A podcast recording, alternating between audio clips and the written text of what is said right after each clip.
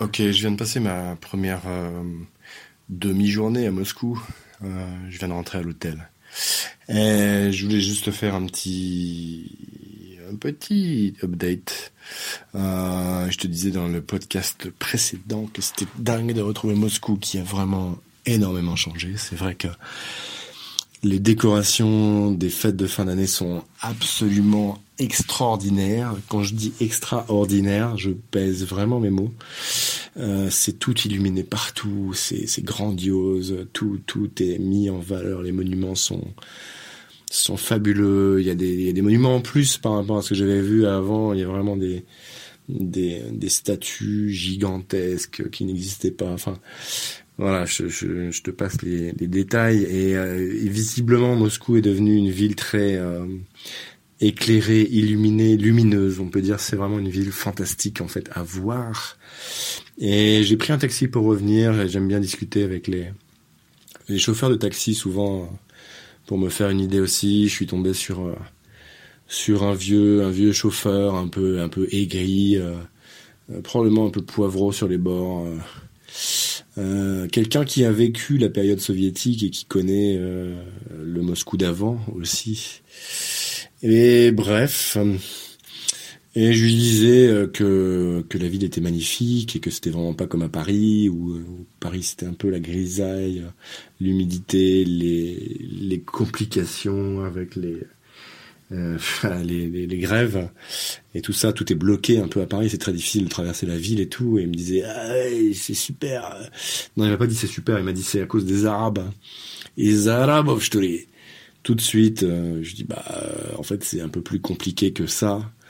Et, et il m'a dit, euh, il m'a, il m'a enchaîné tout de suite. et nous, voilà, on a plein d'Azéris, d'Ouzbeks, partout. C'est une, c'est une poisse.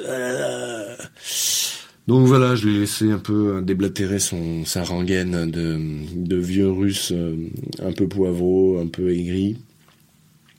Et ça me donne euh, bah, une autre impression, c'est-à-dire que je lui ai demandé quand même, est-ce que c'est plus, si la ville est plus belle, en fait, ce sur quoi il était quand même d'accord, est-ce que c'est, est-ce que les gens vivent mieux à Moscou? Il m'a dit, bah non, en fait, euh, les gens vivent pas mieux. Euh, tout est très cher c'est très difficile aussi ici pour les gens modestes finalement de s'adapter. Alors évidemment, ils ont moins le droit de, se plaindre. en tout cas, ça se voit beaucoup moins.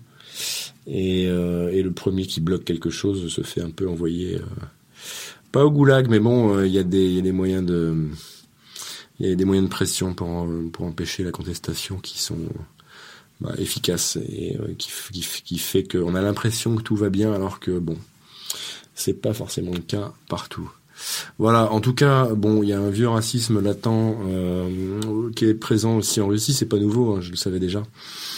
En, quittant mon ami tout à l'heure, il me disait oui, tu verras, de toute façon, il y a des choses qui ont changé d'autres choses qui n'ont pas changé du tout, tu, vas voir. Ben, voilà un exemple de quelque chose qui n'a pas beaucoup changé. Euh, et je voulais juste te le, partager. Je t'avais dit que je te partagerais euh, bah, aussi bien les choses positives que les choses un peu plus dures bah voilà, euh, voilà un petit épisode un peu plus dur que euh, les autres, mais euh, je pense que ça ça fait du bien d'en parler aussi si on veut, si on s'intéresse à ce pays avec un minimum de curiosité, pas seulement pour les décorations de surface, mais aussi finalement sur sur le fond. Voilà, je te remercie de suivre ce podcast. Je te dis à très bientôt pour un prochain épisode. Ciao